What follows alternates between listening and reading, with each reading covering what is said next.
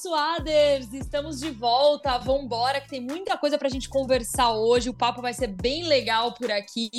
E claro, traremos também entrevista no podcast de hoje. No episódio de hoje vai ter entrevista para vocês, mas é um papo super legal, um papo que tem que ser falado, um papo de conscientização.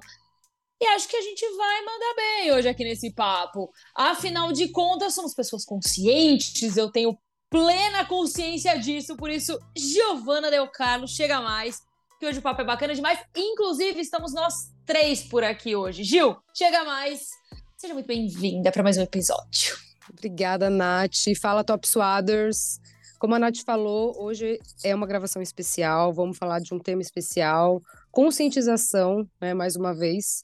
E estamos juntos, mas dessa vez eu estou mais feliz ainda, porque temos ela, a jogadora cara desse podcast, Mariana Spinelli, você está aí. Por favor, por favor, sem muito assédio, sim, sim, sim, oi, oi, oi, sim, meus fãs queridos, sem gritaria, Natasha, sem chorar, pelo amor de Deus, Ai, meu sem Deus, tirar ela roupa. veio, hoje ela veio. oh, mas agora falando sério, tudo bem, gatas? A gente tá falhando muito na missão, né? Também a gente tá sendo engolida por, pela nossa rotina, né? Uhum, Ai, tá escalos e afins. dureza, né? Os dias eles estão curtos, não é mesmo? Ou às vezes estão longos demais com tanta coisa. É verdade. Sim. Tá maluco. Eu quase morri Por exemplo, estou agora comigo. gravando com. Por exemplo, estou agora conversando com vocês, mas estou com a fala aqui, mas o olhar vendo o Sevilha indo de novo para uma final de Europa League. Cara, é bizarro, Então, né, assim, eu tô indignada com isso. Eu tô bem indignada mesmo. Eu não, que- não sei se eu. Eu também não queria que a Juventus fosse. Eu não sei. Essa, esse- esse lado da Ah, chave tá não, sendo chato, não tava me agradando. Não quero nada.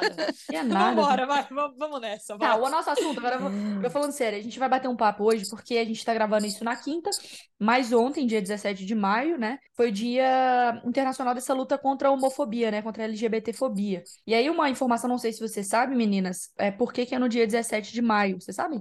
Sim. Natasha? Mas deixa ela explicar, né, Gil? Não, eu só, Não, só um Mariana, sim. explica, por favor. Não, não, não, mas eu ia explicar de toda forma, mas eu queria saber se você Ah, então bora lá. Não, vai lá, pode explicar. Não, porque foi no dia 17 de maio de 1990 que a OMS tirou é, a homossexualidade daquela cartilha de doenças, sabe? Então, é, é significativo porque foi uma, obviamente, uma vitória, porque obviamente não é uma doença. E se for uma doença, estou doente pra caramba. É... Passando super mal, né, Maria? Ah, estou mal, estou malzinho. É. Não, mas agora a gente vai tratar desse assunto, porque querendo ou não, e assim, é, é, é triste a gente ter ganchos recentes para falar sobre assunto, né? Então, querendo ou não, Uhum. aqui no Top Suado a gente fala muito sobre o esporte, a mulher, o feminino no esporte, mas as mulheres têm camadas de mulheres, né? Tem camadas de mulheres Sim. trans, tem camadas de mulheres bi, tem camadas de mulheres lésbicas, tem camadas de, enfim, de pessoas que em momentos se identificam com um gênero ou, ou outro. Então, assim, é- esse é um, é um recorte importante.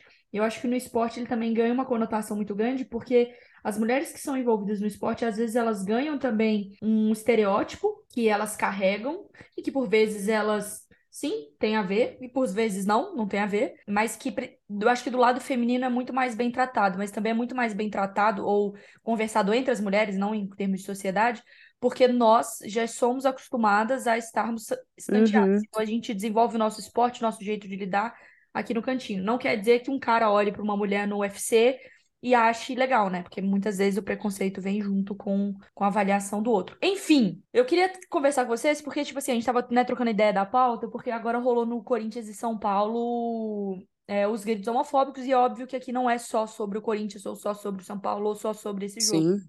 Mas aqui a gente teve um gancho exatamente na semana, né? Que abriu, né, o, o- uma semana importante do dia 17 de maio. Eu queria ouvir vocês, assim, porque. Deixa eu dar uma contextualizada rap- Ah, claro, rapidinho, claro. né? É, esse jogo aconteceu no último domingo, dia 14 agora, dia 14 de maio. Era um clássico, Corinthians e São Paulo. A torcida do Corinthians era mandante, o jogo aconteceu em Itaquera. Mais uma vez, a torcida do Corinthians reproduziu cânticos homofóbicos. O jogo ele foi paralisado, ele chegou paralisado. Existe ali na, na súmula da partida onde o árbitro relatou essa paralisação da partida por cerca de cinco minutos para que as ofensas de teor sexual por parte dos corintianos contra os jogadores são paulinos fossem paralisadas. Então, a partida chegou né, a ser. Sim. Eu falei o quê? Desculpa. Sexual. Ah, desculpa, desculpa, isso daí foi erro meu, mas foi de teor, Sim. é, de teor homofóbico Uhum. é, contra os São Paulinos e a partida chegou paralisada. Isso existe na súmula, tanto que isso foi encaminhado para a CBF, para que a CBF possa encaminhar isso para o Supremo Tribunal de Justiça Desportiva,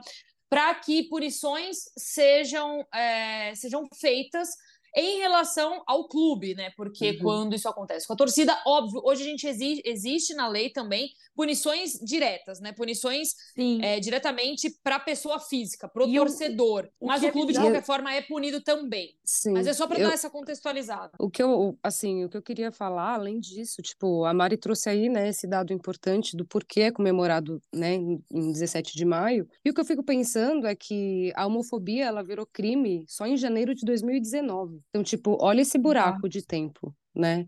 E a minha pergunta é: quanto tempo mais de luta a gente vai ter que ter para que o crime ele fique de fato nas ações? É, sabe? é que assim, porque... o que foi bizarro no jogo do Corinthians para mim foi porque apareceu o sinal no telão e eles cantaram mais alto. Sim. E aí eu vi um corintiano até, eu achei muito legal, né? Porque nessas horas não é sobre clubismo. Eu acho que isso que a galera tem um pouco de dificuldade. Ah, mas por que, que vocês estão falando do Corinthians só porque é o Corinthians? Não, gente. Ah, mas na época do fulano, você, do, do time e tal, vocês não falaram. Infelizmente, não dá pra gente comentar sobre todos os assuntos existentes uhum. e nem todos os casos de homofobia existentes no mundo. O do Corinthians ficou latente porque apareceu um sinal visual, é proibido, uhum. e a torcida no momento de paralisação cresceu o, o, grito, aumentou o grito, ou seja, e aí um, um corintiano até postou, cara, imagina se se fosse com um cântico racista aparece um sinal e os caras cantam mais. O cara até colocou, imagina se um ataque desses pretos temos que ganhar. Hoje a gente, hoje a gente não, né? Porque a gente já tem mais consciência, mas essas pessoas do estádio, acho que elas ficariam incomodadas com racismo, mas com a homofobia elas não ficaram. E aí é essa, uhum. essa questão assim de, não é que um é menos pior ou mais pior que o outro, não é isso. É que hoje eu tava tendo essa conversa com, eu até postei no Instagram com as meninas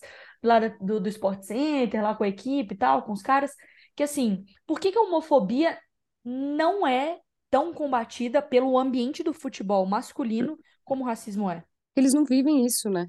E os que vivem são oprimidos, né? Na minha opinião. E outra, as pessoas falam, ah, muito se fala do racismo. Não, o necessário se fala do racismo. É uhum. quando que a homofobia vai ter o mínimo de espaço para poder rolar debate sem esse, esse patriarcado que é muito enraizado no futebol, né? É, porque Principalmente... a, minha, a minha brisa era essa, Gil. Porque, tipo assim, eu comecei a pensar.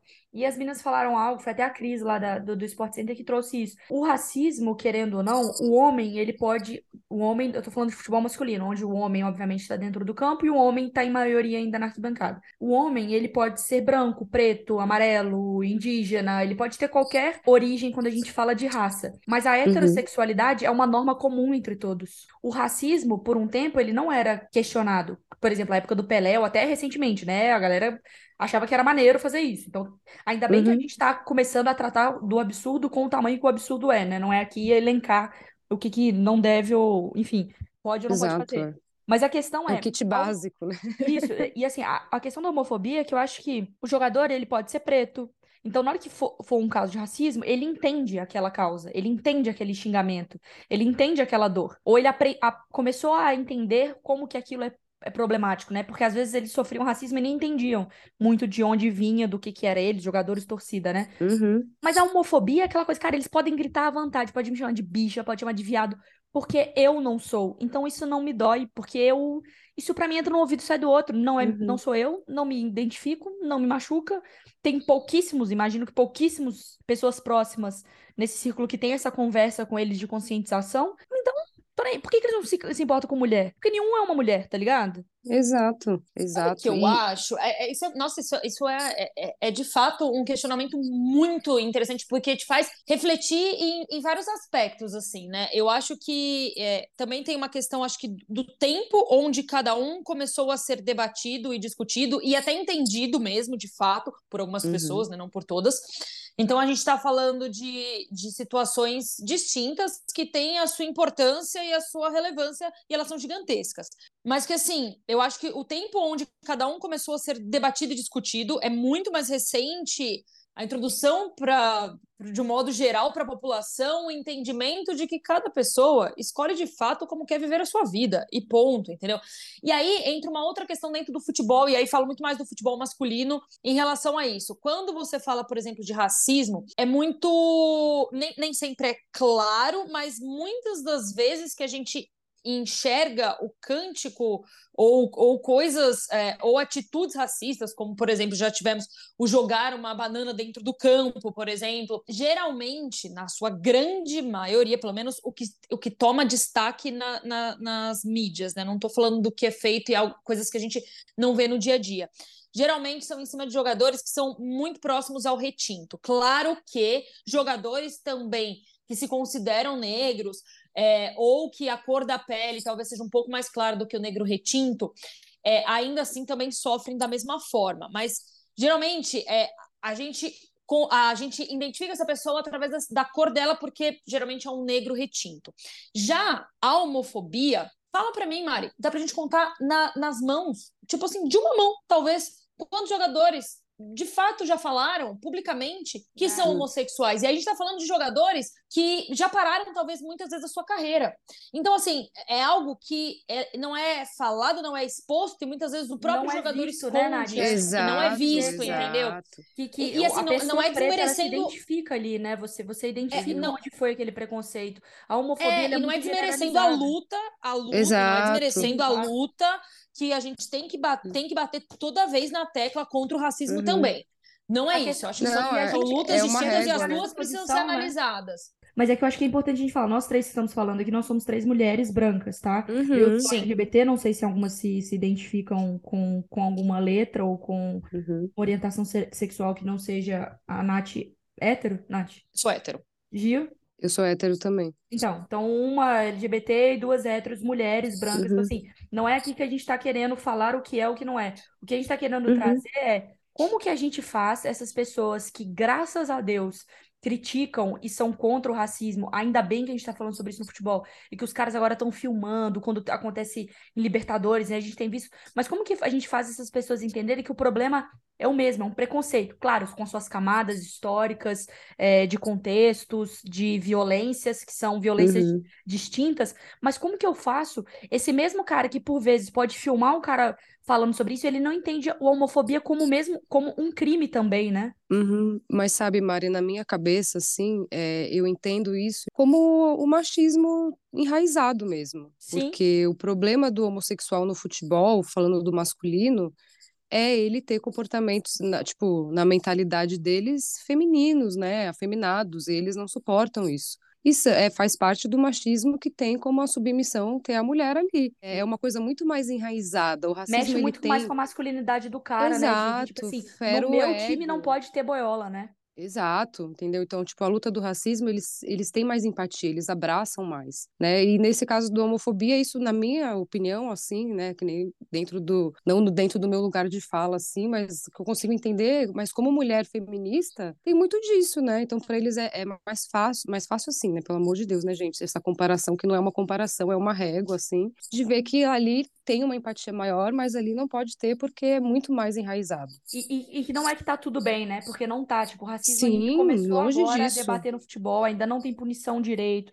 Estão começando agora, tipo, perder mando de campo e tal. Mas a questão Tão é. começando assim, a assumir que existe, né? É, agora, a, a tipo, brisa, ah, existe, a brisa beleza. maior é muito sobre identificação e sempre vai ser sobre identificação e pertencimento. Uhum. Os caras não se importam com um técnico estuprador ou com um jogador estuprador, porque eles em nenhum momento são mulheres, né, para poder entender a gravidade disso, uhum. e em nenhum momento eles tiveram contatos profundos para entender a problemática disso, eles estiveram em ambientes que eles conversassem sobre isso. Por quê? Porque eles vivem num ambiente que eu tô falando de jogador, mas de torcida aqui, eles falam entre homens, eles viajam entre homens, eles, os brothers uhum. são os homens, os parceiros são os homens. Um tempo atrás eu fiz aquele vídeo do, dos caras que não gostam de futebol feminino, porque eles gostam de ver homens jogando, e eu recebi uma, né, muita porrada e tal. E eu falei assim, cara, não é muito difícil de entender. Eu acho que era uma frase de uma filósofa estadunidense, depois eu pego o nome dela, uhum. que é: os homens são heterossexuais, mas todas as relações deles são homoafetivas. A mulher é é chata. Quando ele é criancinha, ele é ensinado a, na menininha da minha sala, jogar coisa uhum. na menina e tal. É, então, para poder criar aquela masculinidade, ele não pode ser amigo de, de menina, porque senão ele vai ser ou gay ou menininha. Então, para ele, os dois inimigos Exato. são viadinho e mulher, né? Aí, uhum. quando ele cresce, ele começa com os brothers dele. Os brothers que são gente boa, então ele que só quer jogar videogame com os caras, as minas. Ai, pô, e aí a mulher começa a virar um objeto para ele tirar onda com quem? Com os caras. Então, mais uma vez, é sobre uhum. o homem. E aí ele quer fazer tudo para isso. Quando ele cresce, a sogra é a inimiga, a mulher é a chata, a esposa. Sabe, o cara comemora no, no, uhum. no, no chá de revelação quando é um menino e quando é mulher, a reação não é a mesma. Aí eu tenho uma opinião, né? eu tenho uma opinião particular não, sobre chá revelação e que todo mundo me perdoe por isso, mas nossa, é, bom, enfim, é, vai. Não, mas, mas é isso, ele é ensinado a vida inteira que o que é bom a parte legal da vida é quando ele tá com os caras. E a parte chata uhum. são sempre as mulheres. Então, no futebol Sim. feminino, o, o cara, ele não é sobre você não gostar de assistir. Eu entendo que às vezes você não gosta de ver. Tá, tudo bem, pô, eu acho que o nível ainda não tá legal, não me agrada, show. Eu não gosto de beisebol, por exemplo. Mas em nenhum momento eu entro nos posts da ESPN, não entro nas cabines de transmissão e falo, ah, essa merda tem que acabar, entendeu? Porque Sim. eu simplesmente olho para aquele spot e falo, cara, não combina comigo, não curto e tal. E deixo ele existir. Os caras têm raiva do futebol feminino. Eles uhum. vão nos posts, eles fazem questão Mas, de amiga, massacrar. É, então, é então você fizeram... odeia a mulher naqueles. Não é mais fácil você Sim. chegar e falar assim, pô, por que não tá tão legal? Pô, elas não tiveram tempo de desenvolvimento, elas estão começando agora, uhum. não tiveram uhum. categoria de base, não. Eu tenho que ir lá e macetar, e macetar, e macetar. Então, acho que é isso, eles são criados os homens héteros. E acho que é legal se tiver muito cara ouvindo a gente mandar opinião, enfim, depois. Sim, por favor, né? Inclusive. Porque é isso, a, a, homofobia é uma questão porque ele nunca quis ser associado com isso. A mulher é uma questão que nunca quer ser, não entende, não sabe, ele não faz parte uhum. dele, né? E muitas vezes nem sabe por quê, né? Só Sim. não quer, só incomoda. Tipo, tá no, tenho tá amigos que são que são muito um... Eu, e eu, eu, falo, mas por quê? Não consegue explicar, porque tá tão enraizado que não é didático, assim, não é tão óbvio para quem não vive.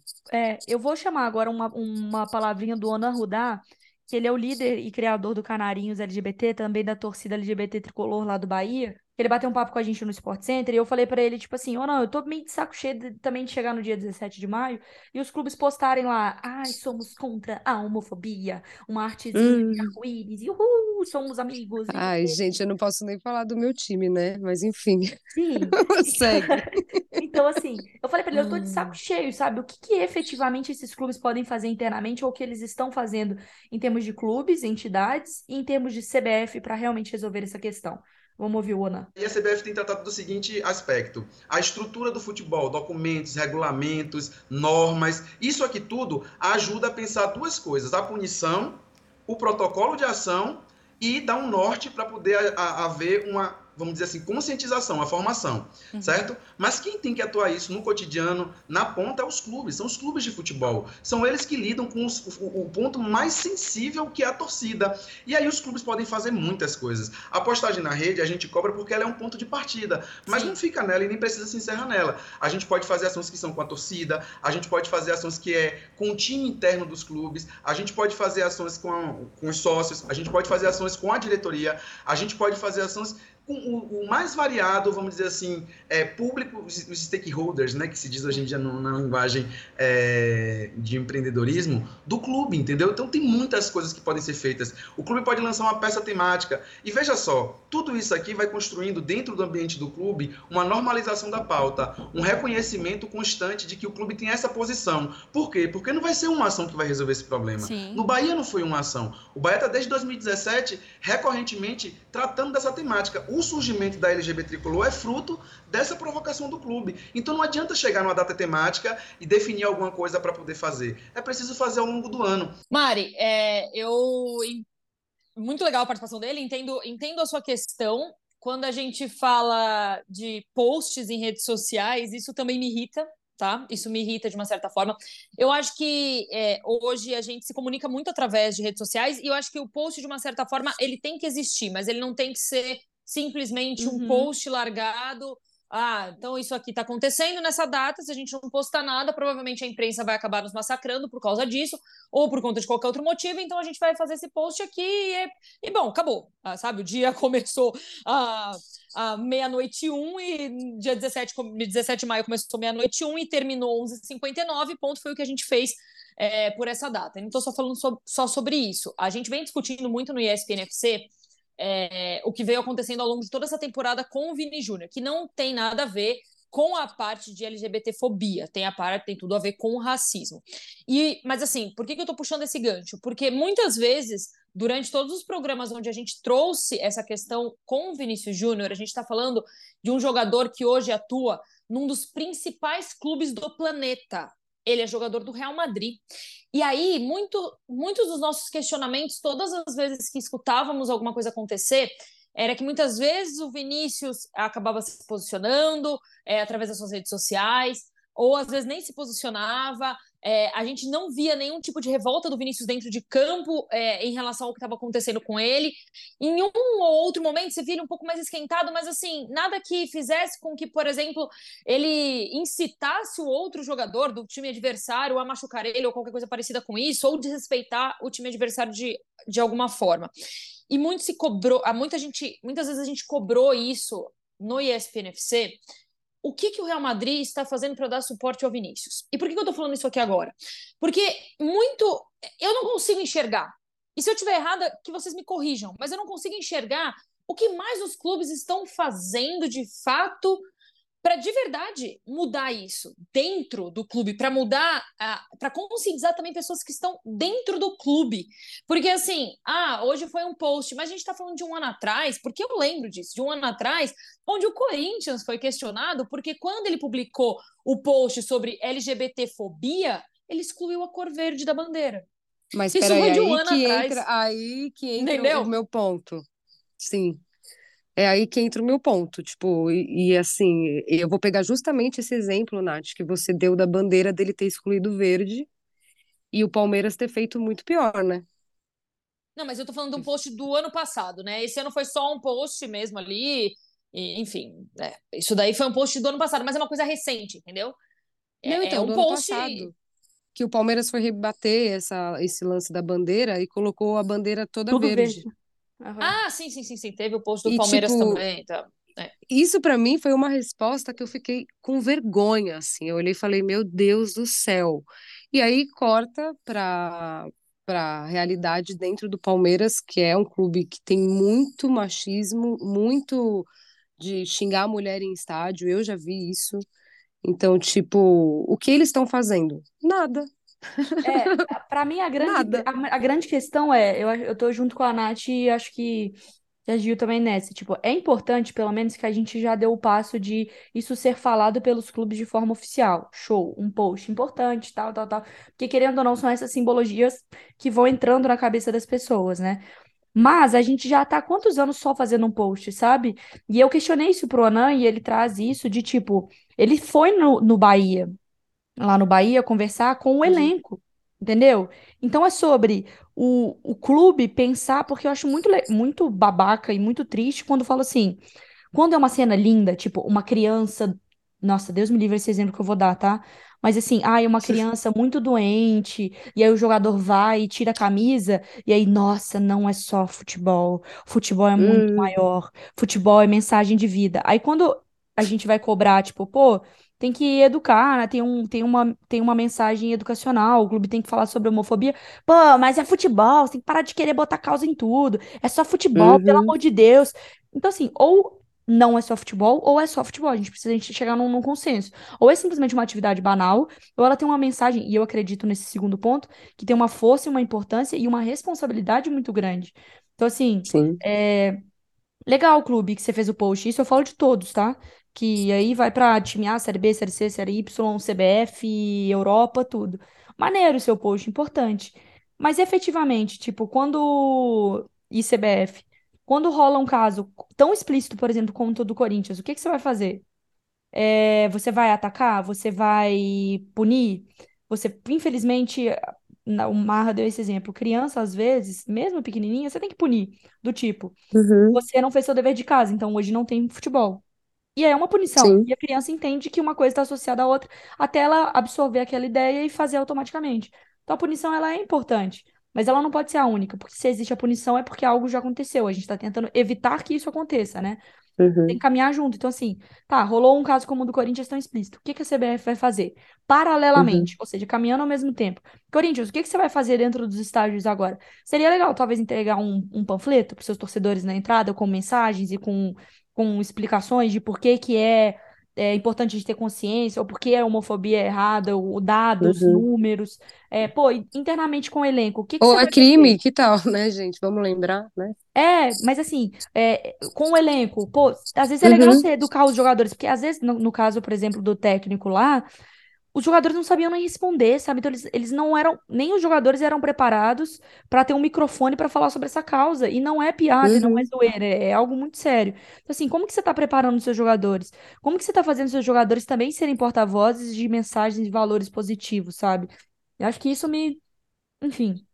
É, é você promover algo que que você consiga atingir a torcida, mas que internamente você também esteja trabalhando com o seu elenco para isso. Porque, assim, quando a gente fala de um elenco, post, você é muito todo bem. Todo mundo, né, Nath? Uhum. Não, todo mundo, o clube como um todo, assim, o clube como um todo. Eu acho que você tem um departamento de diversidade, um departamento que vai promover, promover palestras, um departamento que vai, através das atitudes internas, conduzir para que, que essas pessoas tenham consciência do, de atitudes que elas tomam, que elas que podem ser atitudes erradas, até para que a pessoa consiga absorver isso e quando ela for questionada, porque aí a gente está falando assim, a gente tem um post, esse post precisa estar tá casado com alguma coisa.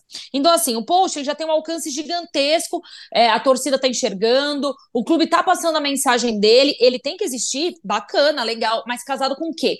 Aí você coloca, por exemplo, o seu jogador, que é uma figura pública, que ele influencia outras pessoas, que pessoas podem amar ou odiar ou odiar essa pessoa, mas de uma certa forma, você é influenciado por ele, entendeu? Quando você tem, tem uma alcance, paixão pelo né? seu tem clube, tem um alcance gigantesco, tem uma responsabilidade gigantesca. Quando você tem amor pelo seu clube, geralmente você tem uhum. uma predisposição a gostar de boa parte das pessoas que estão ali. Lógico, uhum. tem uns uhum. que você não vai gostar por diversos motivos, mas você acaba sendo influenciado por aquilo que acontece dentro daquele ambiente.